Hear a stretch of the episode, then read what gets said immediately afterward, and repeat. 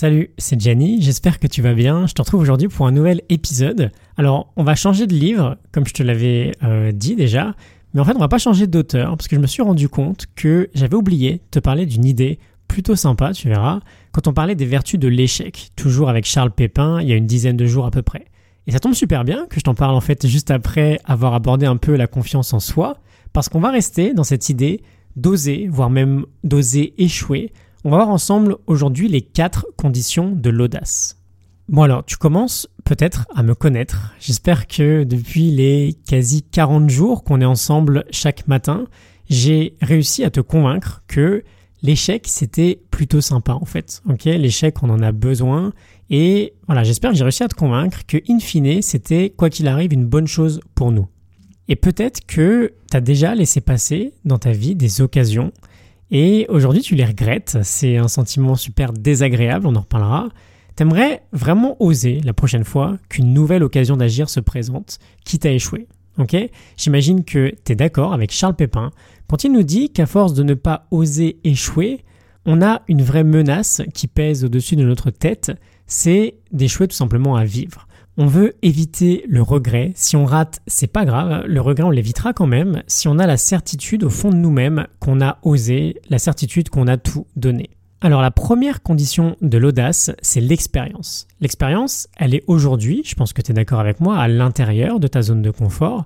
Et si tu veux oser, et donc sortir de cette zone, faire cette valse à deux temps entre l'intérieur et l'extérieur de ta zone, on en a parlé il y a quelques jours, il te faut dans un premier temps une base, une base solide sur laquelle te reposer qui va te permettre un jour de faire le pas supplémentaire. La seconde condition, c'est celle de s'inspirer des autres, s'inspirer de ceux qui osent. Donc essaie de trouver des personnes qui t'inspirent.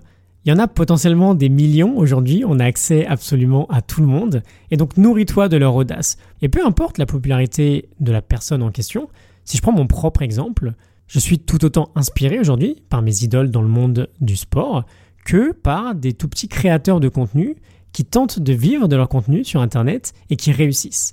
Donc l'idée c'est juste de toi trouver des sources motivantes d'inspiration qui te conviennent. La troisième condition, c'est d'avoir une vision optimaliste et pas perfectionniste. Tu te souviens, on en a parlé déjà il y a une dizaine d'épisodes. Parfois, par simple peur de ne pas être parfait, on ne va pas être audacieux. On a besoin d'embrasser la réalité et d'accepter que tout ne sera jamais parfait on ne veut surtout pas avoir une vision trop perfectionniste si on veut être un jour capable d'être audacieux.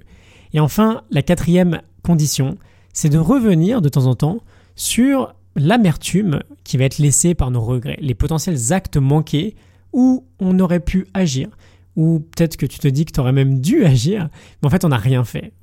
et on fait pas ça pour déprimer, on fait juste ça pour se motiver et se dire que bah voilà, la prochaine occasion, on ne la laissera pas passer. Donc on fait un petit récap assez rapide. En premier, on avait l'expérience, ensuite l'inspiration, ensuite l'idée d'être optimaliste, et enfin celle de se remémorer nos actes manqués. Je te rappelle pour finir ce que nous dit Charles Pépin, parce que je trouve que c'est très parlant. À force de ne pas oser échouer, on a une vraie menace qui pèse au-dessus de notre tête, c'est tout simplement d'échouer à vivre. Comme d'habitude, la morning note du livre Les vertus de l'échec de Charles Pépin est en description. Je te retrouve demain pour un nouvel épisode. Je te souhaite une excellente journée. À demain. Salut.